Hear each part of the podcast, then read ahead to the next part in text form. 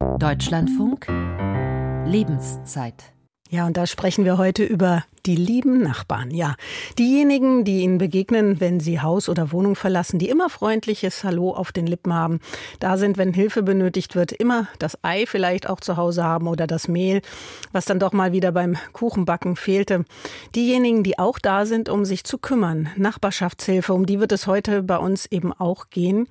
Wie wichtig ist eine gute Nachbarschaft für Sie, für uns, für den gesellschaftlichen Zusammenhalt? Diesen Fragen gehen wir hier heute in der Lebenszeit nach. Und wenn wir von den lieben Nachbarn sprechen, dann manches Mal ja auch mit einem ironischen Unterton, denn nicht immer will uns ein gutes nachbarschaftliches Verhältnis gelingen. Warum ist das so und was können wir alle auch selbst tun, damit es mit den Nachbarn doch klappt, ein gutes Verhältnis entsteht? Wenn Sie uns da Ihre Erfahrungen auch schildern mögen, rufen Sie uns gerne an. Die kostenfreie Telefonnummer lautet 00800 4464 4464. Noch einmal 00800 4464 4464. Oder Sie können uns auch eine E-Mail schreiben, dann an diese Adresse lebenszeit.deutschlandfunk.de. Ich bin Petra Einsminger und gespannt auf Ihre Beiträge. Gesellschaftlicher Zusammenhalt, wie wichtig ist eine gute Nachbarschaft? Das Thema also heute hier bei uns in der Lebenszeit, das ich gerne hier auch mit Ihnen, unseren Hörerinnen und Hörern dann besprechen möchte. Und mit meinen Gästen. Mit dabei ist Dr. Angelika Göb. Sie ist Kulturgeografin an der Leibniz-Universität Hannover am Institut für Wirtschafts- und Kulturgeografie und sie arbeitet beim Forschungsinstitut Gesellschaftlicher Zusammenhalt. Grüße nach Hannover. Viele Grüße, hallo. Aus Frankfurt am Main zugeschaltet ist uns Dr. Siegfried Neufert. Er ist Rechtsanwalt und Vorsitzender des Frankfurter Anwaltsvereins. Willkommen auch Ihnen in der Runde. Einen schönen guten Tag. Und bis 10.30 Uhr noch dabei ist äh, Gisela Grote. Sie ist im Vorstand beim Nachbarschaftsprojekt Hand in Hand im Bördeland. Es geht um Generationenhilfe im niedersächsischen Hohenhameln. Guten Tag auch, Frau Grote. Guten Tag auch zu Ihnen. Dankeschön. Und dann fangen wir direkt bei Ihnen an, Nachbarschaftshilfe. Wie wichtig ist sie Ihnen? Ja, uns ähm, ist natürlich aufgefallen, dass die lieben Nachbarn, die Sie beschrieben haben, so auch nicht mehr funktionieren, die Nachbarschaft. Denn die Familienzusammenhalte, wie äh, klassisch gewesen, funktionieren nicht mehr. Und die Dörfer, die vermischen sich auch inzwischen mit jungen Familien, die auswärts arbeiten. Also die klassische Nachbarschaft, so gibt es bei uns auch nicht mehr. Wir sind eine Einheitsgemeinde, elf Ortschaften und wir haben festgestellt, wir müssen selber etwas tun, ein neues Modell entwerfen, damit wir aufeinander aufpassen können, damit wir dafür sorgen können, dass wir auch im Alter gut in den Dörfern leben können und auch zu Hause bleiben können. Und wir haben dann 2012 eine Nachbarschaftshilfe gegründet. Da sind ehrenamtliche Helferinnen und Helfer im Einsatz, die Senioren und Senioren unterstützen, so lange wie möglich zu Hause wohnen bleiben zu können. Da gibt es Hilfen im Haushalt mhm. oder auch kleine Hilfen im Garten, Entlastung pflegender Angehöriger oder äh, Begleitdienst, weil die Mobilität bei uns, bei den alten Leuten, wirklich das größte Problem eigentlich ist Frau Bruder, Da, da, kommen wir gleich noch ein bisschen genauer drauf zu sprechen, was äh, genau Sie an Hilfen auch anbieten, was das für ein Modell ist. Was ist für Sie gute Nachbarschaft? Das wäre noch eine Frage, die ich eingangs noch stellen möchte an Sie. Gute Nachbarschaft ist, wenn wir aufeinander achten, dass wir ein offenes Ohr füreinander haben und dass wir dafür sorgen, dass die Vereinsamung im Alter nicht passiert. Dass wir also immer gucken, wie es geht den anderen. Mhm. Also aufeinander achten, ganz wichtiges Stichwort, werden wir hier auch noch sicher mehrfach aufgreifen. Angelina Göb, Ihre wissenschaftlichen Fachgebiete sind Stadtentwicklung und Planung, öffentliche Räume und Raumanalyse. Sie arbeiten in einem multidisziplinären Netzwerk, bei dem es um gesellschaftliche Zusammenhaltsformen geht beschäftigen sich in verschiedenen Projekten ja auch mit dem Thema Nachbarschaft und führen auch selbst Befragungen dazu durch. Was sind Ihre Erfahrungen nach Zeichen für eine gute Nachbarschaft? Was macht die aus? Ja, also das äh, Gute ist ja erstmal das normativ Wünschenswerte. Also das, was ähm, Frau Grote gerade auch schon geschildert hat, dass wir, wir uns eigentlich als Idealzustand vorstellen, das harmonische Miteinander, füreinander. Äh, sie sprach auch vom Aufeinander Acht geben. Und wir versuchen erstmal in unseren Untersuchungen da relativ ja, neutral heranzugehen, um eben zu erfahren, was den Zusammenhalt ausmacht. Aber genau das, was Frau Grote geschildert hat, spiegelt sich eigentlich auch in meinen Untersuchungsgebieten. Das sind ja immer Fallstudiengebiete äh, in urbanen Räumen, also in städtischen Räumen auch wieder.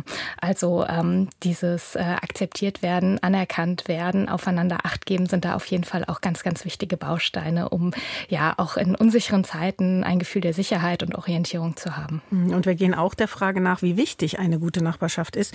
Wie fällt da Ihre Antwort aus? Ähm, also für die Menschen auf jeden Fall, ähm, um eben Zusammenhalt vor Ort konkret greifbar, erfahr- und erfassbar ähm, ja, zu erleben und äh, selbst eben auch zu leben, zu machen. Mhm. In diesen Tagen machen sich viele Sorgen um den gesellschaftlichen Zusammenhalt mit Blick auf unser Thema, die Nachbarschaft. Welche Rolle spielt sie, wenn es eben auch genau um diesen gesellschaftlichen Zusammenhalt geht? Oftmals wird das fast gleichgesetzt von Bewohnerinnen und Bewohnern, also Teilnehmenden aus unseren Studien, die ich befrage, dass eine Nachbarschaft erstmal ohne Zusammenhalt kaum denkbar ist. Ähm, also ähm, und da vor allem äh, in Anbetracht dessen, ähm, dass eben doch mal Konflikte auftreten können, ähm, die Frage, wie sie eben auch gelöst werden können ähm, und ja, wenn es auch um Verteilungsfragen geht, einfach Infrastruktureinrichtungen, Begegnungsorte, wo kommt man denn überhaupt wie zusammen, um auch in die Kommunikation zu zu treten und in den Austausch über das, was wir als Zusammenhalt ähm, oder was wir darunter verstehen und wie wir es dann auch leben wollen. Mhm. Dr. Siegfried Neufert, als Rechtsanwalt kennen Sie auch die andere Seite, nämlich die des Nachbarschaftsstreits. Frau Güpp hat es schon angesprochen. Es geht auch um Konflikte lösen. Bevor wir das auch noch mal vertiefen, also wie man das macht und ähm, wie Nachbarschaftsstreitereien auch entstehen, wie wichtig ist Ihnen persönlich ein gutes Verhältnis zur Nachbarschaft? Ja, es ist äh, existenziell. Auf der einen Seite meine ich, dass die Leute gerne in der, in der Stadt, in der Großstadt auch ihre Anonymität suchen. Auf der anderen Seite aber auch äh, innerhalb ihrer Hausgemeinschaft oder unmittelbaren Nachbarschaft den Kontakt aufrechterhalten wollen, äh, privat und aber auch einfach so zur gegenseitigen Unterstützung. Also das heißt, der Nachbarschaftsbegriff ist durchaus noch ein bisschen weiter gefasst. Nachbarn nehmen Pakete ja, an. Ja. Mhm. ja, das ist, aber das ist so, äh, hat sich mittlerweile auch weitgehend so eingespielt. Aber ich meine, je mehr man also auch mit Nachbarn in Kontakt kommt, wir haben natürlich auch immer wieder eine ziemliche Fluktuation in den Städten. Aber je mehr man mit den Nachbarn in Kontakt kommt, umso mehr wächst also auch dieser Zusammenhalt und umso mehr kann man auch, ähm, ja, vielleicht auch Probleme ansprechen. Mhm. Aber es geht dann eben auch darum, Pflanzen gießen, wenn man im Urlaub ist, Füttern des Haustiers vielleicht. Zum ähm, Beispiel, ja. Mhm. ja nicht Pakete vergessen, annehmen. die Pflanzen gießen, ja, genau. ja. Ja, also das. Aber sie beschweren sich eben auch, die, die Menschen regen sich auf, weil der Hund eben dann doch zu oft bellt, die Hecke zu weit über den Zaun ragt oder was auch immer. Laut einer Forsa-Umfrage habe ich gelesen, hat sich 2020 etwa ein Drittel der Befragten mindestens einmal im Jahr bei Nachbarn über deren Verhalten beklagt. Neun Prozent hatten demnach schon einen Streit mit rechtlichen Folgen. Sie sind ja beratend tätig als Rechtsanwalt auch bei Nachbarschaftsstreitereien. Was kommt Ihnen da so unter? Das äh, geht eigentlich ähm, querbeet durch alles, was möglich ist. Die, woran man zunächst vielleicht denken mag, sind diese Grundstücksnachbarn und dann geht es um diese Überhänge oder den Laubfall auf Nachbarsgrundstück oder dass äh, dann man sich an dem Anblick dieser oder jener Pflanze stört. Ähm, und das ist der eine Punkt. Die andere Sache, das Grillen auf der Terrasse oder aber zum Beispiel innerhalb eines, eines Mietshauses dann, der eine hat die Musik zu laut oder aber wenn er nachts nach Hause kommt, ist er einfach zu laut. Und äh, da können massiv Probleme entstehen, wobei ich dann ähm, oft feststelle, wenn ich nachfrage, haben Sie mit dem oder mit ihr schon mal gesprochen? Na, das haben wir nicht. Also das heißt gewissermaßen, man versucht gleich auf einer ganz anderen Ebene hier eine Lösung herbeizuführen, wobei ganz sicher auf einem direkten Gespräch sicher sehr vieles möglich ist. Aber ich meine, wenn, wenn man sich fremd ist, wenn man diesen Kontakt noch nicht aufgebaut hat, dann äh, fällt es natürlich schwer, gerade wenn man jetzt so einen Konfliktfall hat, mit dem anderen zu sprechen. Hm, das heißt, reden ist erstmal der erste Rat, den Sie ja. geben. Mhm. Ja, also es, es war sogar, ich meine das sogar vorbeugend. Ähm, ich hatte dieses Erlebnis selbst mal gehabt. Ich hatte auch da zur Miete gewohnt. Oben drüber ist in der Wohnung jemand eingezogen. Und der kam, also eingezogen ist, gleich zu mir, sagte Guten Tag. Herr Neufeld, ich bin neu eingezogen. Wenn ich abends nach Hause komme, ich bin ziemlich fertig, dann mache ich die Musik ziemlich laut. So, zwei Jahre, also hinterher war das dann alles nicht mehr so schlimm. Aber erstens mal, er hat sich mir vorgestellt, was heute auch immer seltener vorkommt, ist meines Erachtens aber ein ganz wichtiger Schritt, weil der andere ist dann auch nicht mehr so fremd. Und die andere Sache ist, wenn ich ihn persönlich kenne auf diese Weise, dann sehe ich das alles viel entspannter. Dann kann ich sagen, na ja, war mal wieder ein harter Tag, wenn die Musik so laut war. Mhm. Wenn das ein Fremder ist, geht bei mir wahrscheinlich schon gleich äh, die Aggressionspegel hoch, ja. Hm, und wahrscheinlich ist man dann auch nicht so scheu scheu, wenn man weiß, wer die Musik laut macht, mal Richtig. hochzugehen und zu sagen, ähm, heute passt es mir aber nicht, ich bin auch selber fertig, ja. kann es ein bisschen leiser drehen. Genau das, wenn, wenn der Kontakt da ist, wenn der andere einem nicht fremd ist, dann geht das sehr viel leichter. Mhm. Wir sprechen heute über gesellschaftlichen Zusammenhalt auch, bei dem auch Nachbarschaft eben die Rolle spielt. Wie wichtig ist gute Nachbarschaft? Der Frage gehen wir nach, werden Ihnen im Laufe der Sendung Projekte vorstellen, in denen Menschen etwas auf die Beine gestellt haben, was eben auch den Nachbarn hilft. Wir haben ähm, Gisela Grote ja schon angesprochen. Sie sind im Vorstand des Nachbarschaftsprojekts Hand in Hand im Bördeland, einem Generationenhilfeprojekt. Sie haben schon gesagt, das ist entstanden, weil Sie gemerkt haben, wir brauchen das institutionalisiert, dass man sich hilft. Es sind die, die Strukturen gar nicht vorhanden. Gerade eben auch mit Blick ähm, auf den demografischen Wandel, der bei Ihnen wie stark ähm, schon sich zeigt. Also es steigt sehr stark, dass die Altersstruktur ist steigend und äh, wir versuchen jetzt auch junge Familien aufs Land zu bekommen, aber trotzdem ist es so, dass die die Gruppe der Älteren also äh, sehr stark steigt. Und äh, was eben beschrieben wurde, dass äh, wir leben nicht in Mehrfamilienhäusern, das heißt also Kontakt nach oben und nach unten ist bei uns kaum möglich. Wir äh, haben die Situation, dass oft Alleinlebende in einzelnen Häusern, überwiegend dann auch Witwen, noch selber kaum Kontakt nach außen haben. Und das ist unser Anliegen, dagegen zu steuern. Mhm. Wie wichtig ist das, was würden Sie sagen, ähm, mit Blick auf den demografischen Wandel auch ähm, und den Ansprüchen, die das auch an unsere Gesellschaft insgesamt stellt? Dass wir solche Projekte aufbauen, dass wir uns da auch um, umeinander kümmern, die Älteren den anderen helfen, beziehungsweise die Älteren Hilfe bekommen. Ja, also das, was ich eingangs sagte, dass die Familienstrukturen andere geworden sind. Die Kinder können sich nicht mehr um ihre Eltern kümmern, weil sie weit entfernt wohnen. Und ähm, dass man das institutionell verankert, ist kaum möglich. Und da muss tatsächlich Ehrenamt greifen, dass wir äh, selber aufeinander aufpassen. Und wichtig ist uns auch, dass wir zum Beispiel lange hinausschieben oder auch verhindern, dass jemand in Pflegeeinrichtungen muss, dass wir also da sind füreinander, um das zu verhindern. Hm, daran merkt man auch, wie, wie, wie, wie stark Nachbarschaft eingreifen kann, eben auch in den eigenen Lebensverlauf. Ähm, Sie, Sie bieten sehr viel an, ähm, nicht nur eben die, die Einbindung von Menschen mit Demenzerkrankungen. Es gibt eine Kreativgruppe, es gibt eine kostenlose Rechtsberatung auch, eine Männergruppe zum Klönen und Spielen. Was würden Sie sagen, was hat dieses Projekt auch mit der Gemeinde gemacht? Also ähm, die Akzeptanz bei unserer Gemeinde ist sehr groß. Wir haben vielleicht mal an Zahlen zu verdeutlichen. Wir sind vor elf Jahren mit 73 Mitgliedern gestartet und haben heute 648 Mitglieder. Das heißt, ähm, die, das Bewusstsein, miteinander in Gemeinschaft leben zu wollen, ist sehr stark. Und äh, wir werden unterstützt auch von der Kommune, von der Verwaltung, vom Landkreis, von unserer eigenen Kommune, so dass auch unsere Arbeit, die wir leisten, also auch Anerkennung findet und äh, wir auch Rückhalt haben in der Gesellschaft. Mhm. Sie haben Rückhalt in der Gesellschaft. Was würden Sie sagen, hat Ihnen das auch gebracht, ähm, mit Blick auf Ihre eigene Nachbarschaft und den Blick, den Sie darauf werfen?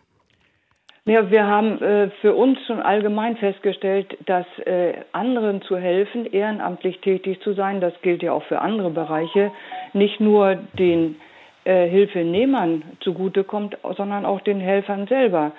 Äh, wir sind überwiegend Leute, die aus dem Berufsleben ausgeschieden sind und da sein ja, ich sag mal, Lebensabend oder die, die äh, letzte äh, Lebenshälfte sinnvoll zu füllen, äh, macht natürlich sehr viel mit uns, positiv viel mit uns. Und das äh, spiegeln uns alle unsere Helferinnen und Helfer wieder. Mhm. Wir fragen nach der guten Nachbarschaft, aber auch mit Blick auf den gesellschaftlichen Zusammenhalt. Diese Verbindung, gesellschaftlicher Zusammenhalt, wie wichtig ist da gute Nachbarschaft? Wie lautet dann da Ihre Antwort mit Blick eben genau auf diesen Punkt, den gesellschaftlichen Zusammenhalt? Also äh, vielleicht dazu erstmal, dass der gesellschaftliche Zusammenhalt ist ja einmal, dass wir Hilfen in der Häuslichkeit leisten, aber wir haben ganz schnell gemerkt, dass soziales Gefüge und das Miteinander das Allerwichtigste ist, um auch äh, zur Gesunderhaltung unserer Senioren und Senioren beizutragen und haben da die Begegnungsstätte eingerichtet, wo das ganze, den ganzen Monat über Programm ist. Und äh, das wird, wird uns immer wieder gesagt, auch als äh, Familie empfunden. Und äh, das ist eben das, was alle wertschätzen. Wir kommen zusammen, wir sind füreinander da und da bilden sich dann auch Freundschaften zwischen Menschen, die sich vorher eigentlich nicht kannten. Also man muss ja sehen, das sind elf Ortschaften, zum Teil sehr klein. Und wenn die Mobilität eingeschränkt ist, dann ist es natürlich auch schwierig, zueinander zu kommen. Und da ist sowas wie eine Begegnungsstätte ein ganz großer Pluspunkt. Mhm. Und man hört daraus, ähm, Nachbarschaft kann durchaus auch gesund erhalten, dadurch, dass man eingebunden ist in eine Gemeinschaft. Das tut dann denjenigen auch gut, die möglicherweise sonst einsamer wären, richtig? Auf jeden Fall, auf jeden Fall. Das hören wir von allen. Äh, also allein schon an dem Spruch, wenn ich hierher kommen kann, dann tut mir nichts mehr weh. Und das sind eben Sachen, das äh, geschätzt wird und als Wohlbefinden bei den einzelnen Besuchern ist, bei den Mitgliedern ist, äh, in Gemeinschaft zu sein und füreinander da zu sein. Mhm. Und das ist jetzt Nachbarschaft im erweiterten Sinne, erweiterte Familie, erweiterte Nachbarschaft. So sehen wir das. Mhm. Gisela Grote, erstmal herzlichen Dank, dass Sie uns das geschildert haben, ähm, dieses Nachbarschaftsprojekt, diese Generationenhilfe Hand in Hand im Bördeland in Hohenhameln, einer Gemeinde mit ähm, bestehend aus acht Ortschaften. Wir haben eine Hörerin in der Leitung, Frau Waldeier aus der Nähe von Siegen, die ich jetzt mit reinnehmen möchte. Sie hat die 00800 446 44464 gewählt und ich sage guten Morgen. Ja, guten Morgen. Das Thema Nachbarschaft beschäftigt Sie wie? Also, ich habe eine ganz tolle Nachbarin die, wir wohnen schon seit Generationen, wohnen unsere Familien hier schon nebeneinander im, im kleinen Ort Wilgersdorf bei Siegen. Und das ist die Frau Elfie Hess.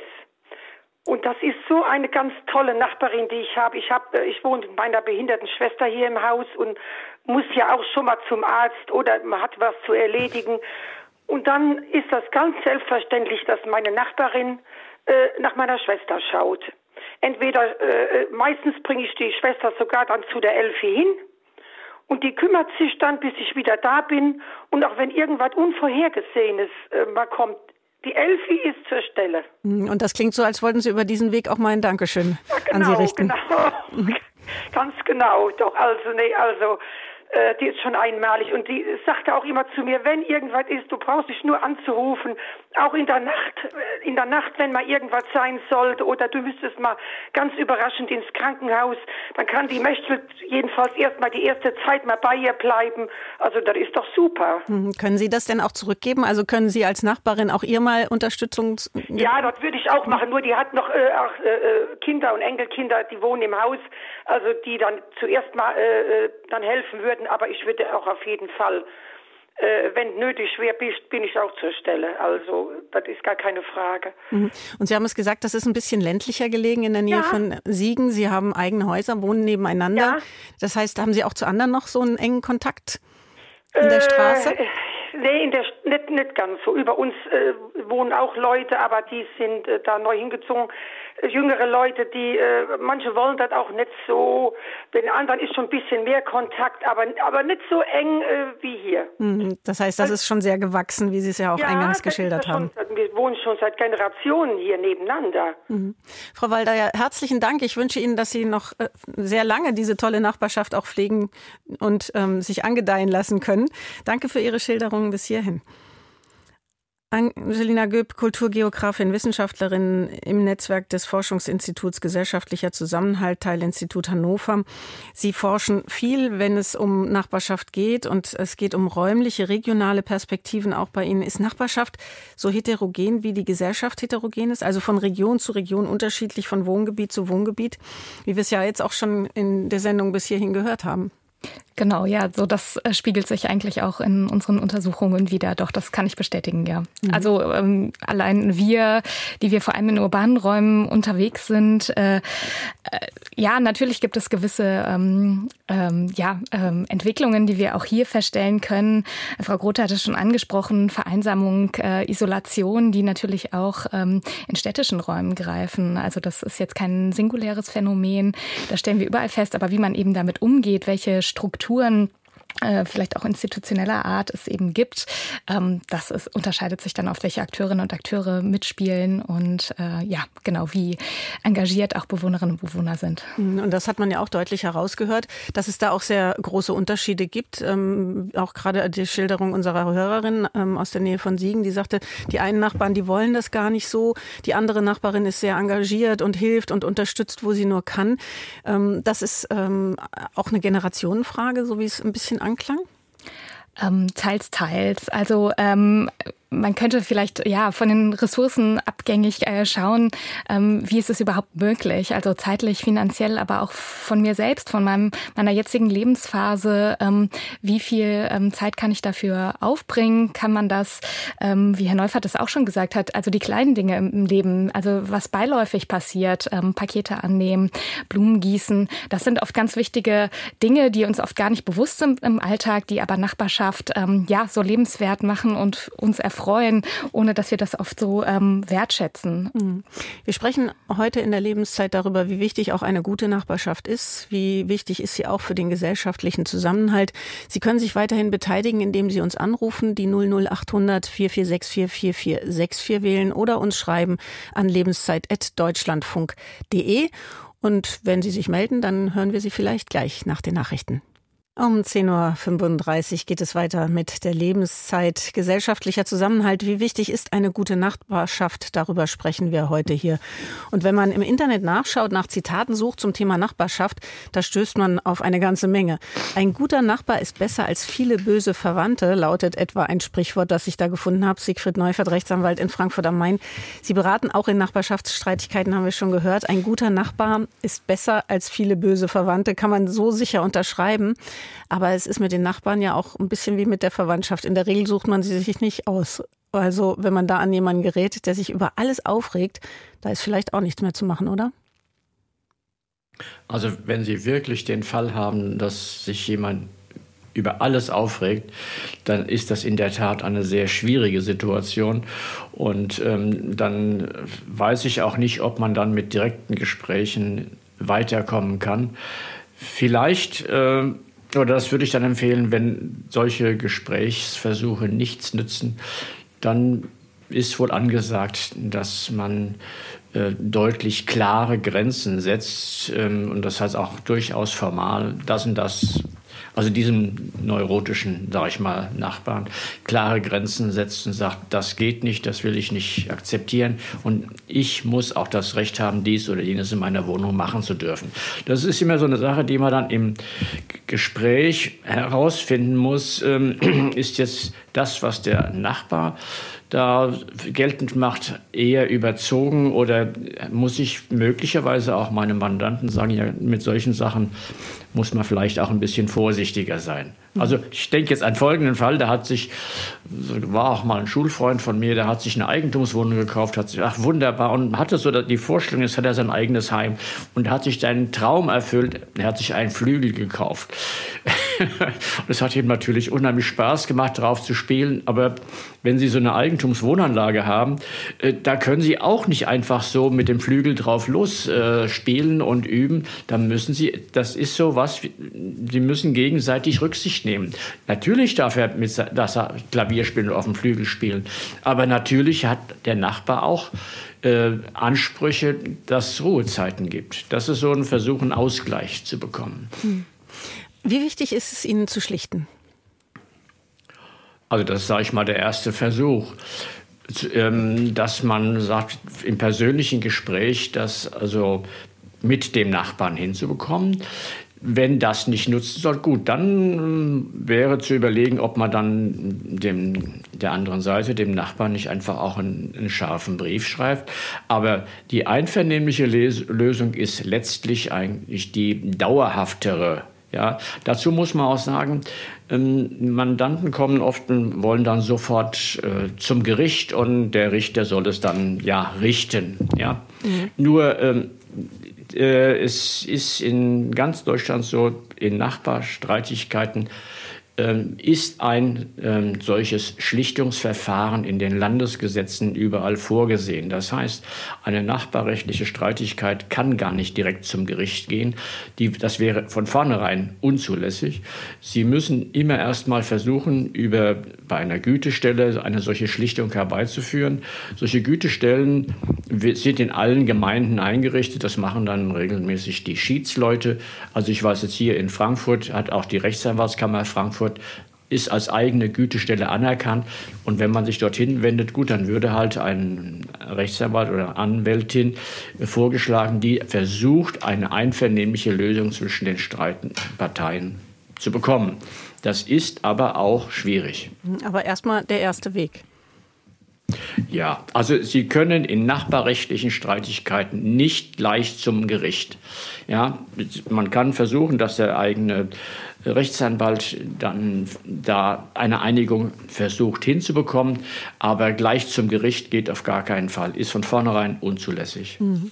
Und man muss dazu sagen, ich habe Sie aufgefordert, uns eine E-Mail zu schreiben an ähm, lebenszeit.deutschlandfunk.de, dass die Zuschriften, die wir bekommen, die sind in der Regel positiv. Also wir haben so gut wie keine, die über Hörerinnen und Hörer, die über böse Nachbarn schreiben. Es sind sehr, sehr viele positive. Ich möchte ein paar Mal zitieren an dieser Stelle. Ähm, zum Beispiel hat uns geschrieben Petra Lippelt aus Mainz-Kostheim. Ähm, als ihr Vater an Demenz erkrankte, lebte er bereits allein. Sie war berufstätig, hatte ein kleines Kind, lebte im Nachbarort. Der Nachbar des Vaters, der schaute jeden Morgen nach ihm und ging auch für ihn einkaufen. Das hat sie dann sehr entlastet und ihr ein Sicherheitsgefühl auch vermittelt, da sie ja eben nicht rund um die Uhr bei ihrem Vater sein konnte. Und dafür ist sie sehr, sehr dankbar. Ein anderer Hörer hat uns geschrieben aus Thüringen, Mühlhausen, Dirk Reichenbach, mitten in Deutschland Deutschland hat er es unterschrieben, unser Nachbar ist Bestatter. Klasse, Ausrufungszeichen. Ruhiger können wir nicht wohnen. Tagsüber ist das Büro die Poststelle für die Pakete der Familie. Abends, nachts und am Wochenende passen wir dann auf, wie ein Lux, schreibt er, auf dessen Firma, denn die Mitarbeitenden bzw. der Chef wohnen nicht dort. Das ist also ein, eine, eine Situation für beide Seiten positiv. Und geschrieben hat uns auch Frau Markoritsch aus Berlin-Tegel. Sie wohnt in einem Mehrfamilienhaus. Viele ältere Menschen wohnen hier. In der Corona-Zeit, da hing am Fahrstuhl ein Zettel.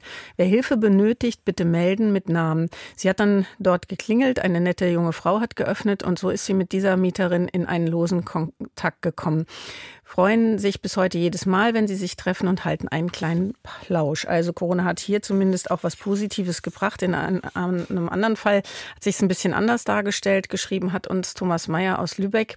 Als wir vor ungefähr 16 Jahren in unser jetziges Haus gezogen sind, in Lübeck am Randgebiet, haben wir uns darum bemüht, die Nachbarn kennenzulernen.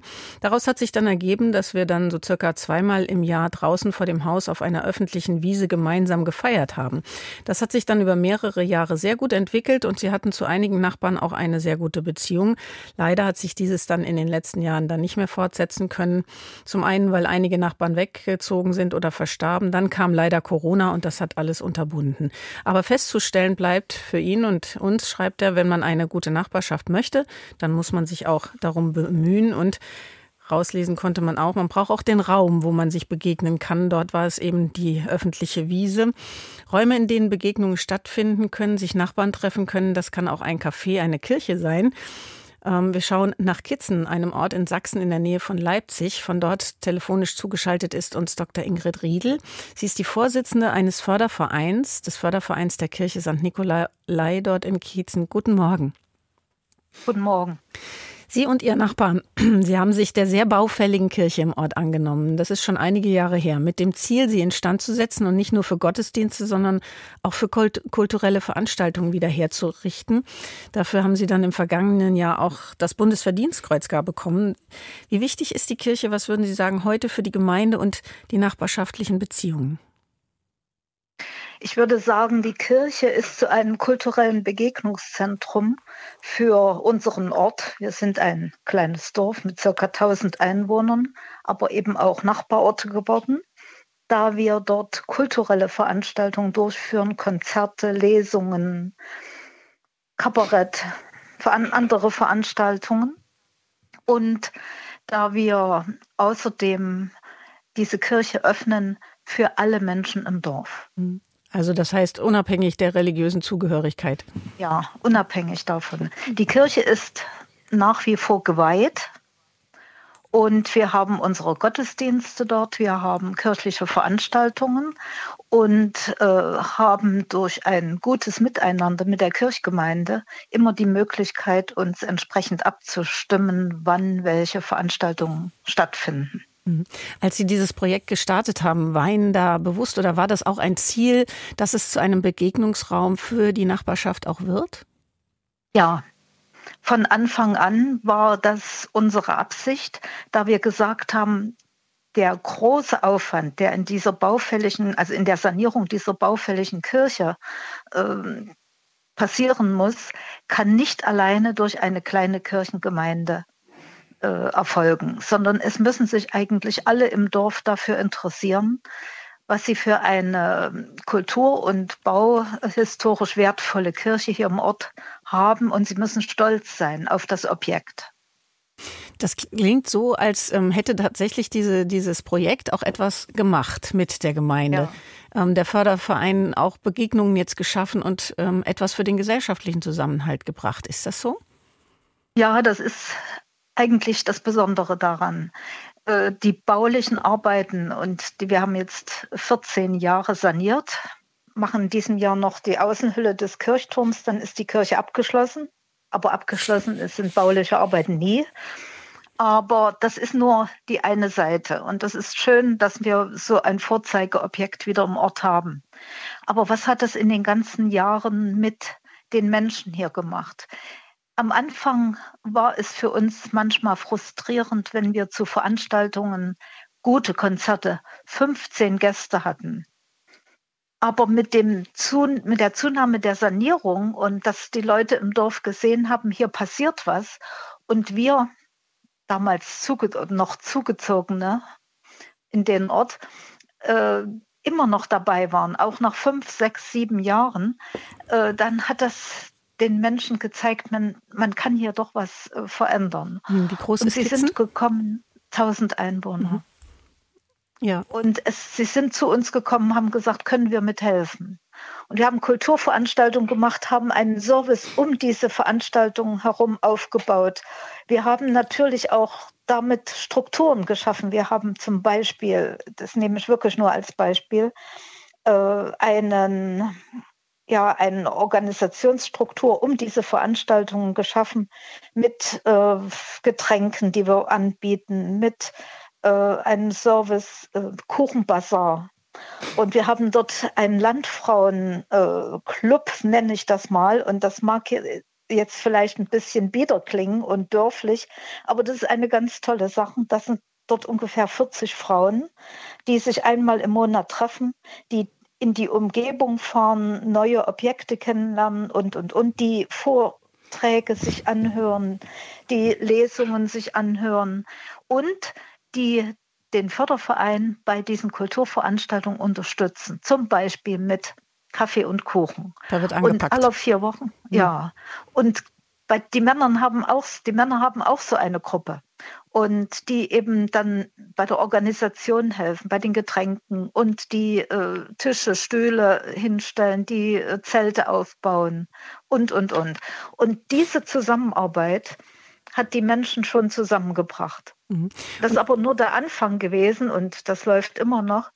Es sind Leute gekommen, die gesagt haben, wir gehen in zwei Monaten in Rente. Ihr habt doch hoffentlich für uns noch Arbeit. Es sind immer wieder neue dazugekommen. Und wir haben das auch ausgedehnt. Wir haben auch hier im Ort und haben die Zusammenarbeit mit den anderen Vereinen ausgedehnt, dass wir gesagt haben, warum sollen wir denn alles alleine machen? Wir können äh, von denen lernen, die können uns dabei helfen. Und so ist eine Zusammenarbeit der Vereine im Ort zustande gekommen. Ein richtiges Netzwerk, was Sie da geknüpft Ein, haben. Ja, mhm. ja.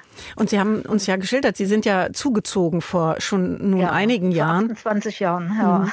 Und damals schon mit dem Plan ja auch gekommen, sich in die Nachbarschaft einzubringen. Warum ist Ihnen das so wichtig?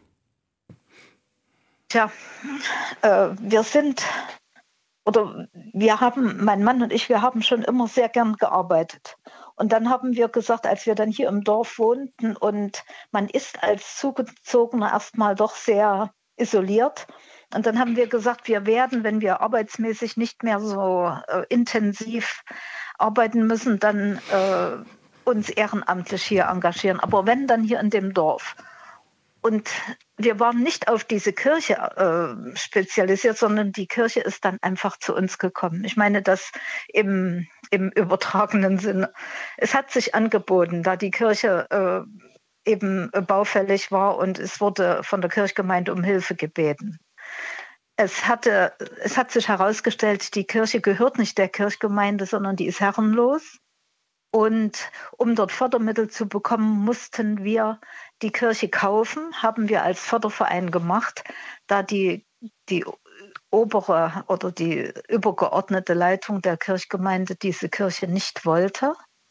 Und wir haben sie gekauft und haben dann mit der Sanierung angefangen. Denn wenn man Fördermittel haben will, muss man Eigentümer sein. Hm. Ein Riesenprojekt so auf jeden Fall. Ergeben. Man merkt schon, ähm, dass Sie da auch viel Zeit investieren mussten. Ähm, allein im zeitlichen Verlauf merkt man es aber auch wahrscheinlich in der Menge, ähm, in der Tagesration, die Sie sich da ehrenamtlich ja. aufgebürdet haben, um einen Raum ja. zu schaffen in der Gemeinde und, und da eben auch Kontakte zu knüpfen. Äh, Angelina Göb, Sie sind Kulturgeografin, ich habe es schon mehrfach gesagt, an der Uni in Hannover. Das ist ja auch wichtig, dass man den Raum für die Begegnung hat, damit die Nachbarschaft auch funktioniert. Wie wichtig? Absolut, also äh, sehr wichtig und das sieht man ja auch oder hat man jetzt gehört an dem Beispiel, äh, nämlich dass Nachbarschaft eben eine Integrationsfunktion hat, eine integrative Funktion als Sozialraum eben, weil er eine, einen Bezugsraum darstellt für viele Menschen und eine Bezugsgruppe eben auch gleichzeitig ist. Und ähm, was wir auch an dem Beispiel gehört haben, dass ähm, ein gemeinsames Ziel zu verfolgen, ähm, ja, Menschen eben auch zusammenbringt. Äh, man zieht an einem Strang, äh, man erfährt selbst und kollektive Wirksamkeit. Ähm, man muss aber auch dranbleiben, wie wir gerade eben gehört haben. Also Kontinuität ist auch ganz wichtig bei solchen ja, Projekten und Programmen, um überhaupt Vertrauen aufzubauen, um Beziehungen herzustellen Netzwerke zu knüpfen. Ja, und äh, ja, Nachbarschaften sind eben Zentren des Zusammenhalts. Erstmal ähm, in ihrer Allgemeinheit vielleicht, aber auch ganz konkret äh, in und über Begegnungsorte. Hm. Und das heißt, man braucht auch Menschen, die das möchten, die diese Nachbarschaft auch pflegen möchten, sonst funktioniert es nicht. Von alleine passiert da nichts. Genau. Und ähm, ja, wir haben jetzt schon viel über ehrenamtliches Engagement gehört, aber ähm, total wichtig sind natürlich auch Menschen, ähm, die das ähm, beruflich machen, also hauptamtlich und äh, professionelle Kümmererinnen und Kümmerer. Denken Sie an Menschen aus der Gemeinwesenarbeit oder Quartiers, äh, die im Quartiersmanagement sind, äh, Streetwork betreiben, äh, Menschen, die über Vereine und Organisationen ähm, lokal aktiv sind. Ähm, also das sind ganz, ganz wichtige äh, Player in diesem Spiel, um Zusammenhalt zu schaffen und auch ganz unterschiedliche Menschen in unterschiedlicher Art und Weise anzusprechen. Also es ist schön, wenn Räume natürlich oder sie sollten für alle zugänglich sein. Alle wird man meistens nicht erreichen wegen unterschiedlicher Präferenzen, Bedürfnisse, sei es aufgrund ähm, ja, der Lebensphase oder der Herkunft. Also da auch eine Vielfalt äh, an Begegnungsmöglichkeiten zu schaffen, ähm, ist natürlich ein, ein, tolles Ziel und schön, wenn man sieht, dass es umgesetzt werden kann. Mhm. Und wir haben eine Hörerin in der Leitung, die möchte uns auch etwas über Begegnungsorte sagen. Cornelia Dietrich hat uns aus Berlin angerufen. Schönen guten Morgen. Hallo, guten Morgen. Ähm, ja, ganz spontan beim Hören habe ich mich jetzt gemeldet und zwar ähm, bin ich für das äh, Bündnis, stehe ich für das Bündnis temporäre Spielstraßen in Berlin. Ähm, wir würden eigentlich lieber sagen, gerne das nennen temporäre Spiel- und Nachbarschaftsstraßen oder temporäre Nachbarschaftsstraßen. Aber sagen wir mal von der Genehmigung ähm, her sind es halt einfach Spielstraßen, aber auch okay. Ähm, ich erläutere kurz das Prinzip. Äh, mhm. ein Stück Nebenstraße wird ähm, einmal die Woche oder auch einmal im Monat, also in regelmäßigen Abständen an einem festen Termin für den Verkehr gesperrt und stattdessen der Nachbarschaft ähm, ja zu fröhlichen gemeinsamen Bespielungen geöffnet. Ähm, die Idee ist eigentlich ganz einfach, äh, stammt aus dem Angelsächsischen. Ähm, in Deutschland ist Bremen seit 2011 Vorreiter. Ähm, und in Berlin haben wir das zum Glück seit 2019. Also ähm, ja, ist eine tolle Sache und alles, was meine Vorrednerin gerade gesagt hat, ähm, trifft eigentlich auf die temporären Spielstraßen zu, weil es ist genau, naja, es ist schon auch durch diese zeitliche Fokussierung entsteht halt so eine Art wirklich ein toller ähm, Treffpunkt in mhm. der Nachbarschaft. Ähm, und die Straße ist halt auch einfach ein neutraler Ort. Also Straße ist oft das Herzstück der Nachbarschaft und ähm, der dann einfach für diese drei, vier Stunden einfach offen für alle ist. Also Was macht das mit den Nachbarn, mit den Menschen, die in dieser, an dieser Spielstraße wohnen, dann an der temporären? Ähm, kommen die Leute raus? Gehen sie, kommen sie zusammen? Ja, natürlich. ähm, also dazu muss man natürlich sagen, Berlin ist natürlich, äh, also in Berlin sind die Umstände ganz anders als zum Beispiel in Bremen.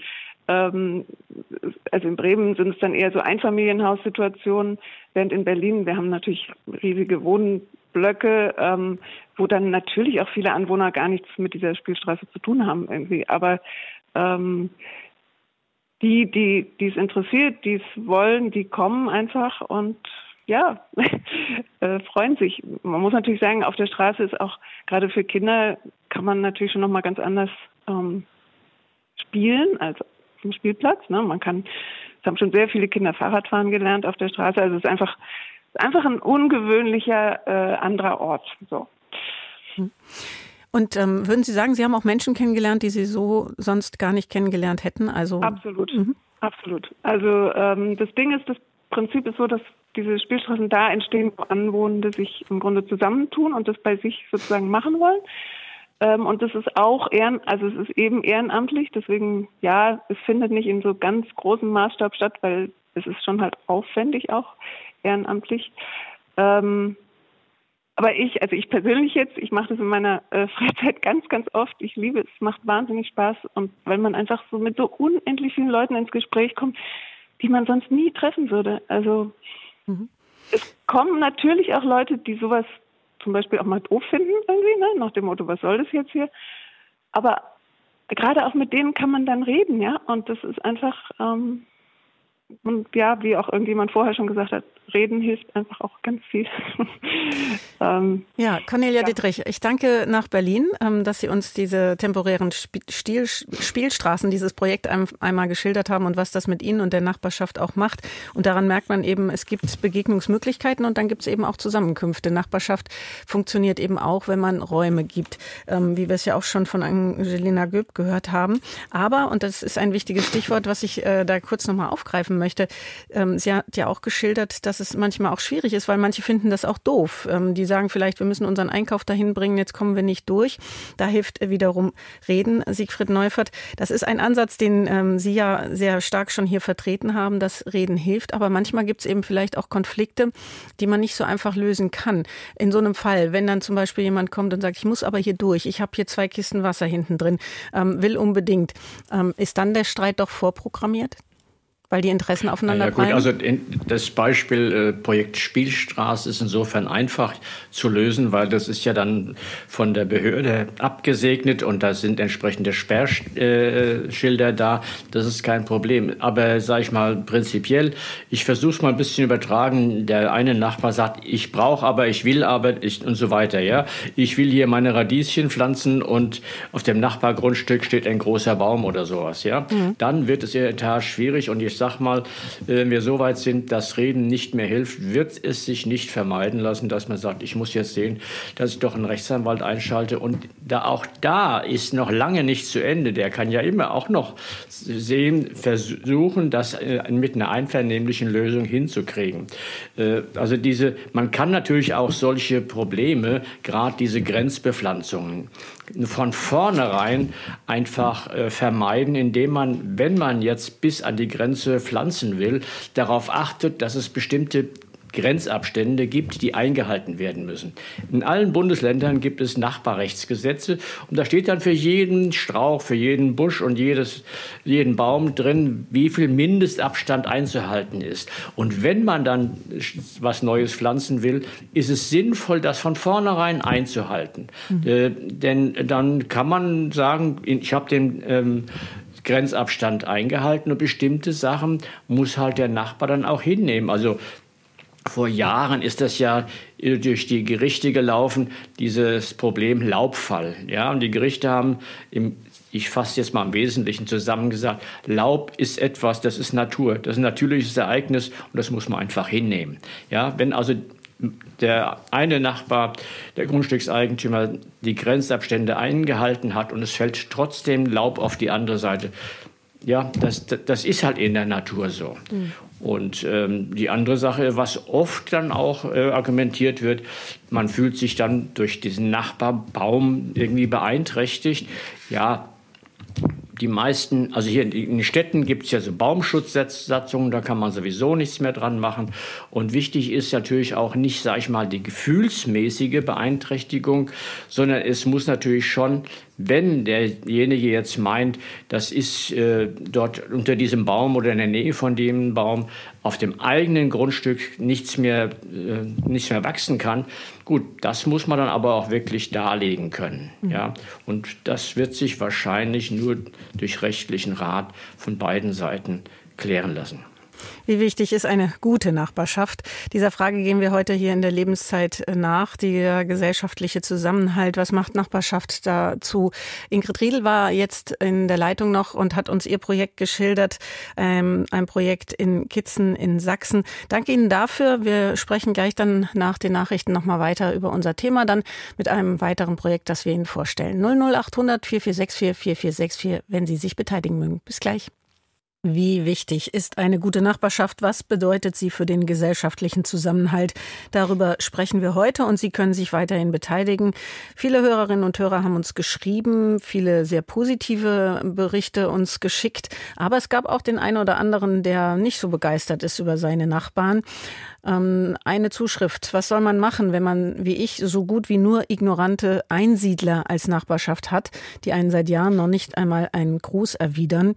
Schreibt ein frustrierter Nachbar aus Berlin.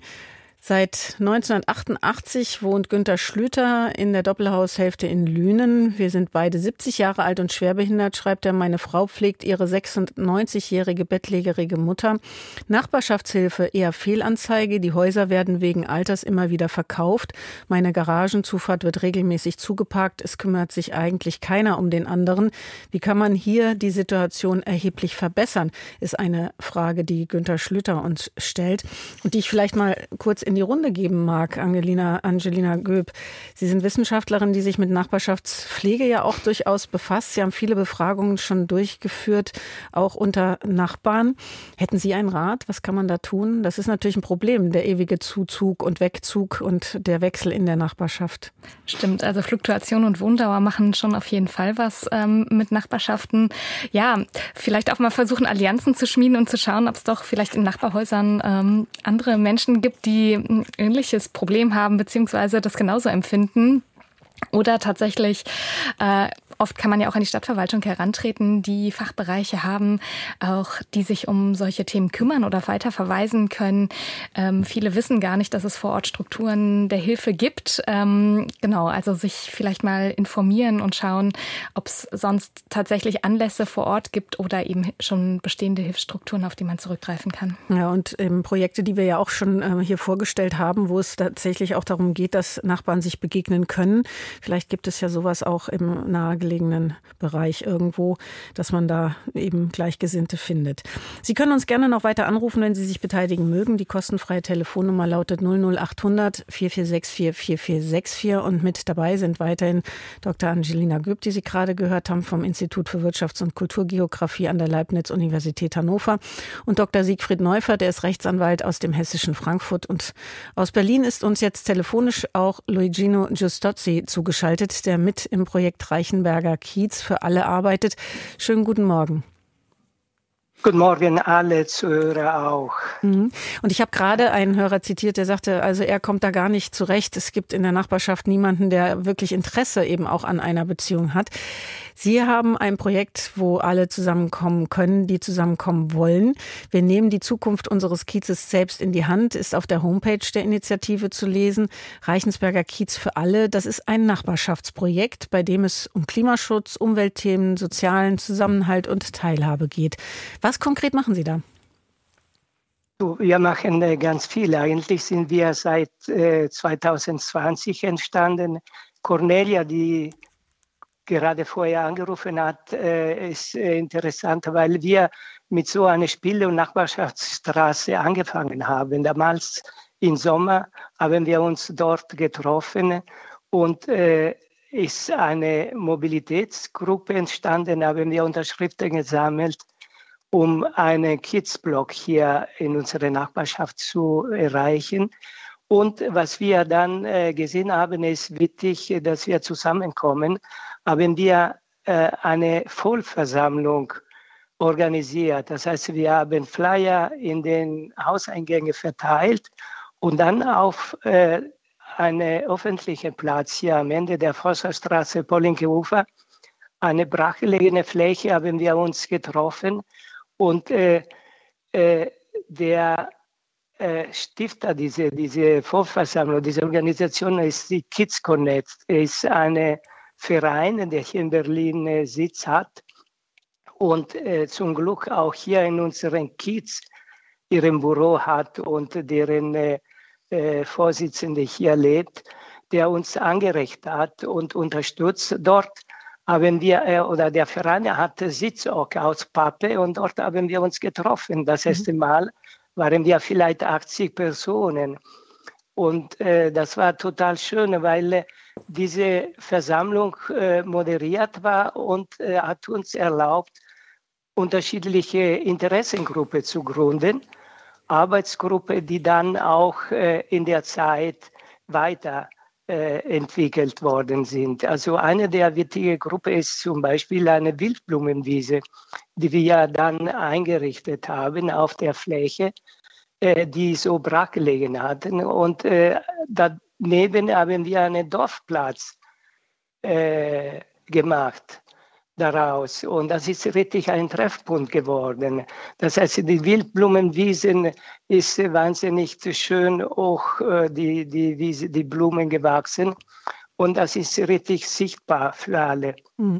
Das heißt, es gibt äh. ähm, verschiedene Interessengruppen, die nach ähm, bestimmten Kriterien bei Ihnen dann zusammengesetzt werden, beziehungsweise sich Menschen finden, die, die ein gemeinsames Interesse haben. Und aus, also es gibt quasi das Dach, diese Initiative ähm, ähm, Reichensberger Kiez für alle und darin dann verschiedene Arbeitsgruppen.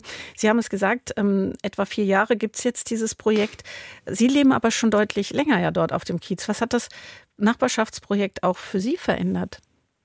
Also für mich ist eine total äh, wichtige Ereignis äh, gewesen. Ich bin seit über 40 Jahren hier in äh, Berlin und hier im Kiez. Und äh, seit dieser Initiative kenne ich äh, total viele Nachbarn und wir grüßen uns auf der Straße. Das ist ein Mehrwert, was äh, für mich gerade als Italiener total wichtig ist. Aber ich denke, grundsätzlich für alle. Man hat eine freundliche Miteinander hier im Kiez geschaffen, was äh, früher nicht gab. Mhm. Und äh, wir planen immer neue Sachen. Wir haben eine Müllsammelaktion zum Beispiel. Wir treffen uns und sammeln wir Müll hier.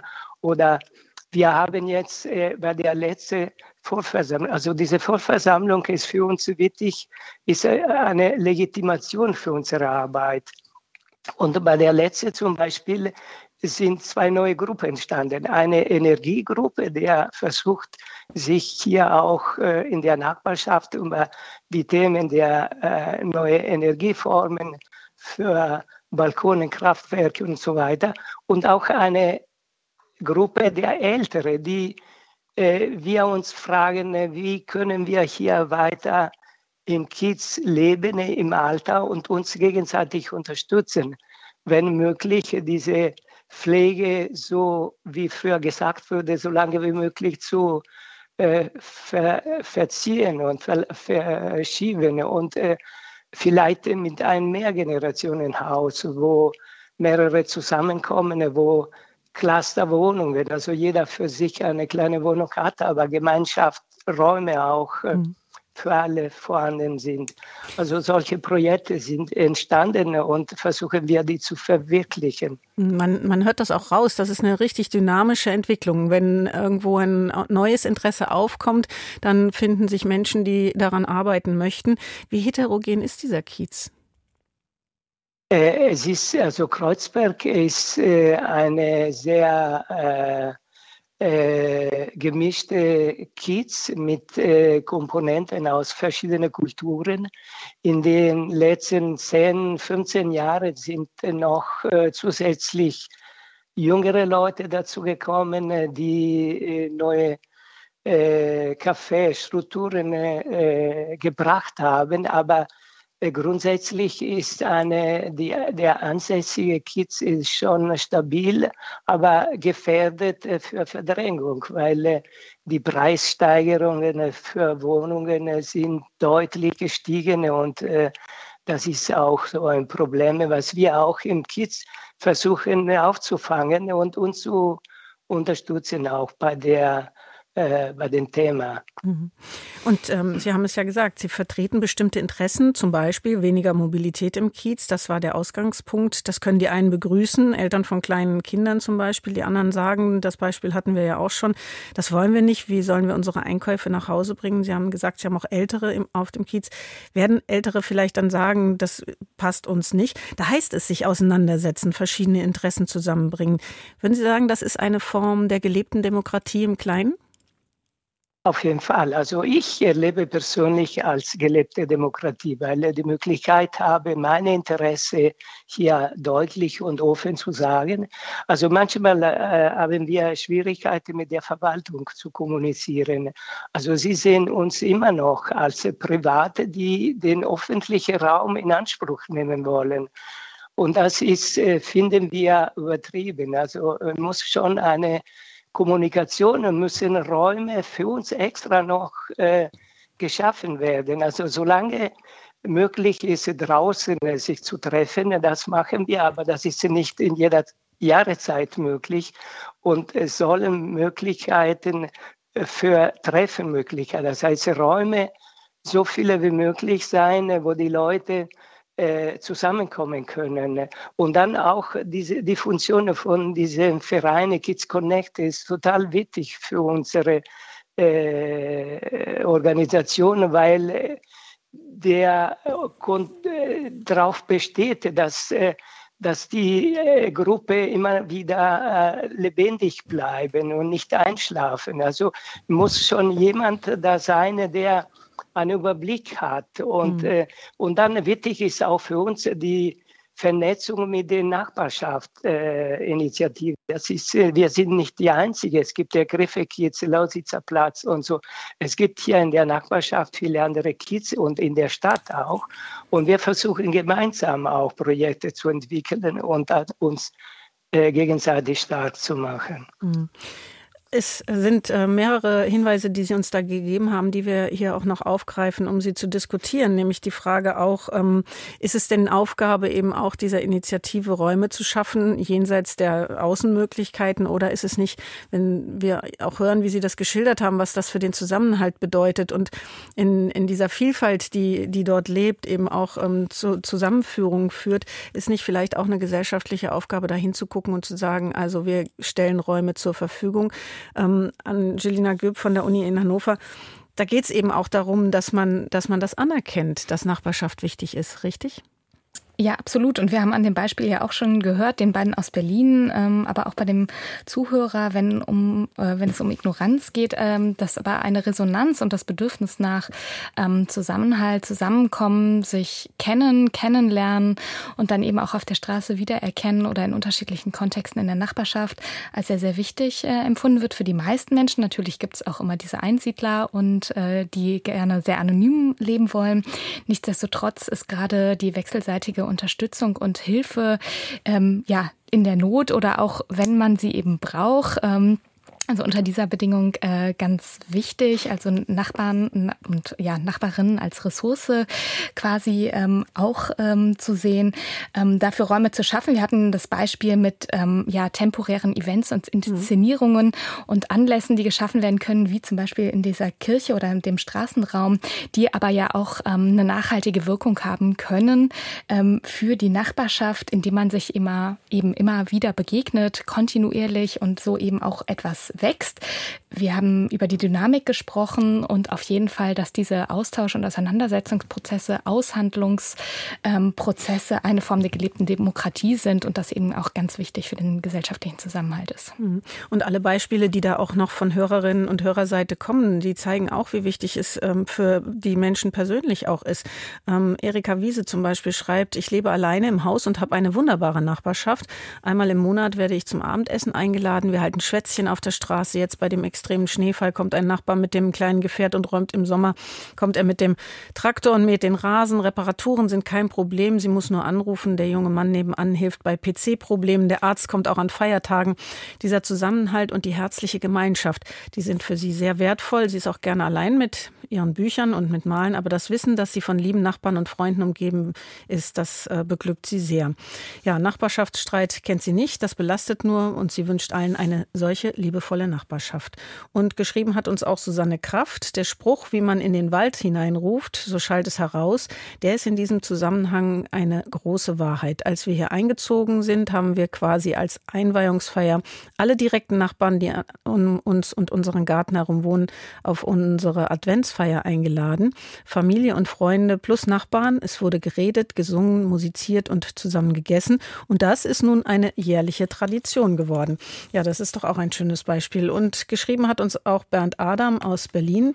Ist Ihnen auch bekannt, dass Nachbarn anderen gegen Bezahlung ganz offiziell helfen dürfen, und zwar ab einem Pflegegrad 1, also relativ niedrigschwellig, kann das direkt über die Krankenkasse abgerechnet werden. Ein Tipp also von unserem Hörer aus Berlin. Und eine Mail möchte ich noch zitieren. Nach ihrem Einzug ist sie vor drei, von drei Mietparteien knapp zehn Jahre terrorisiert worden mit Beleidigungen, Bedrohungen von Zerstörungen des Eigentums. Weiße Kreide auf dem Hof sollte signalisieren, wo der Hof betreten werden darf und wo nicht.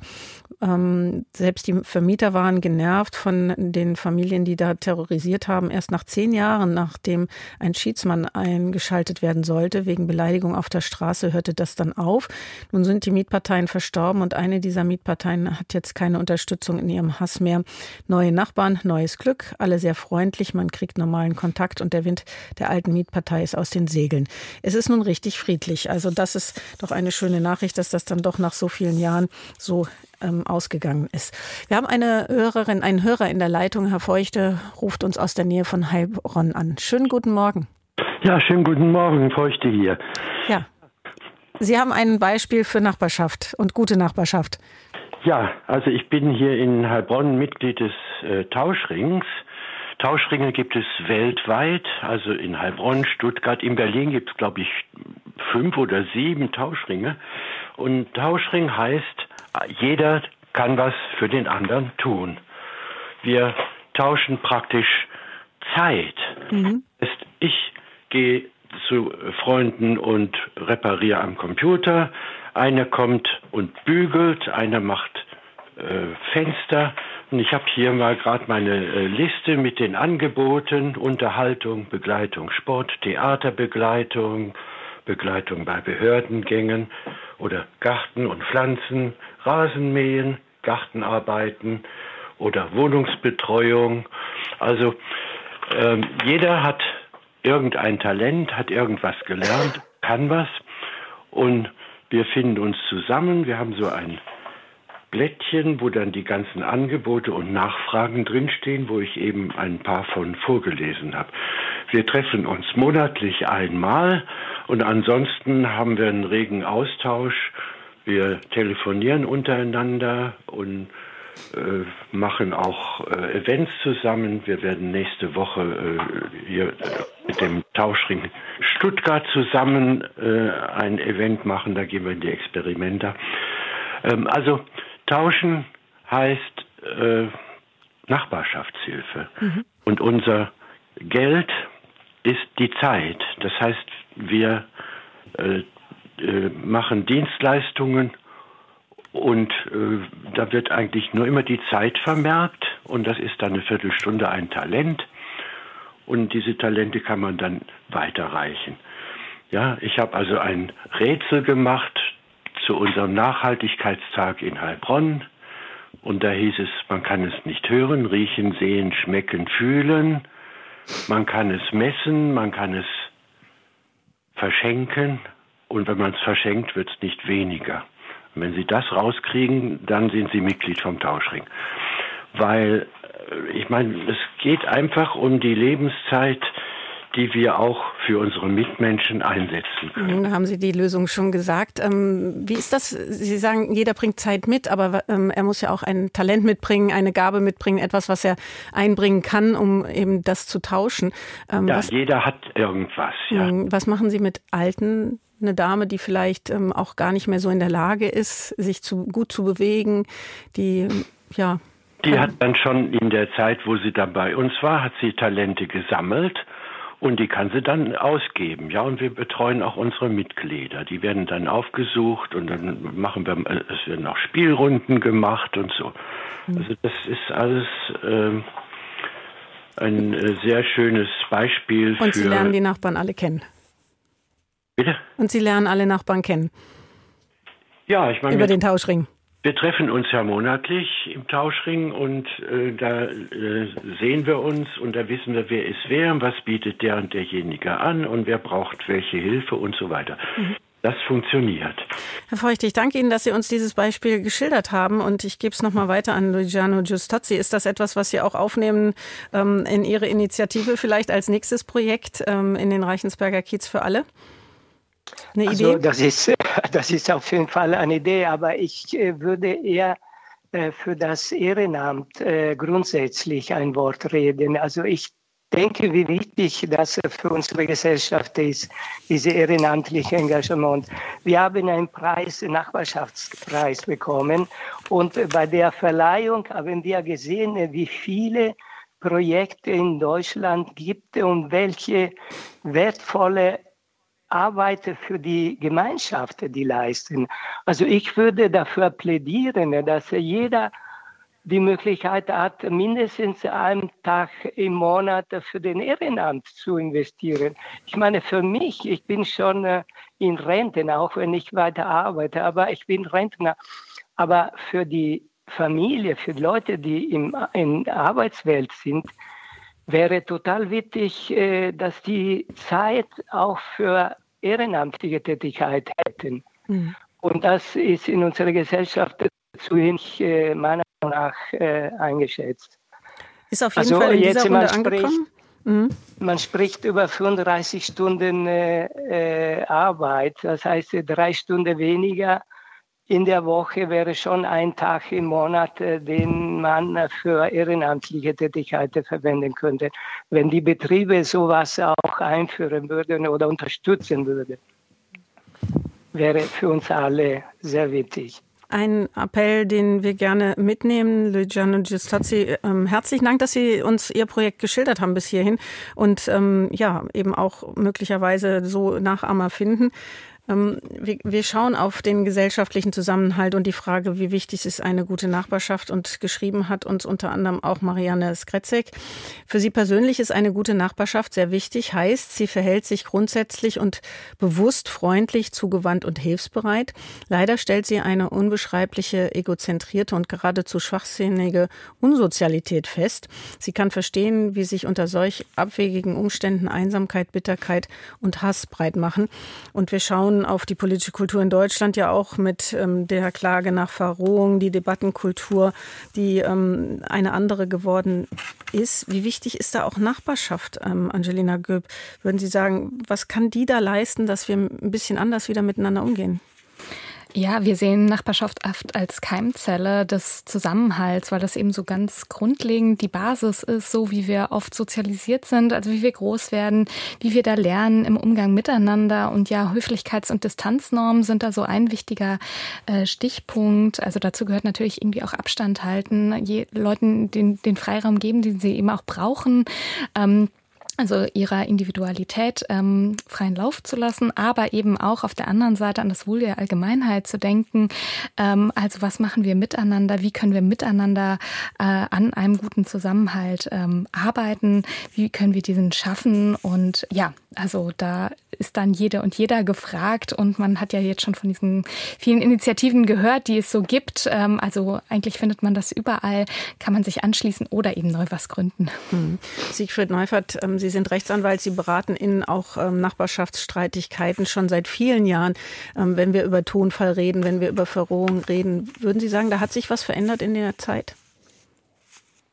Also ich, man kann das so tendenziell sehen, ja. Also das ist äh, eher die eine steigende Tendenz, dass man das versucht, nicht im unmittelbaren Gespräch einen Ausgleich zu finden, sondern dass man sagt, gut, wir, wir machen das über das Rechtliche.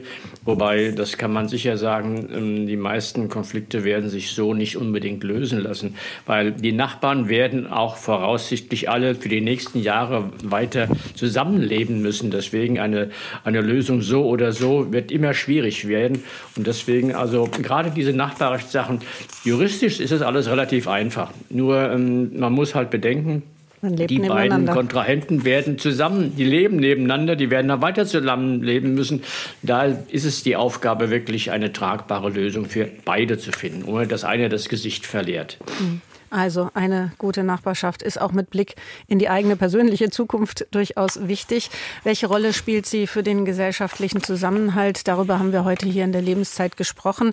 Mit dabei waren Siegfried Neufert, Rechtsanwalt aus Frankfurt, die Angelina Göb, Wissenschaftlerin aus Hannover und einige weitere, die uns Projekte vorgestellt haben und eben auch Hörerinnen und Hörer. Ich bedanke mich bei Ihnen allen fürs Mitmachen und fürs Zu- und Hinhören.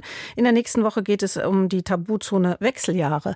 Dann mit meiner Kollegin Daniela Wiesler. Ich bin Petra Ensminger und sage Tschüss.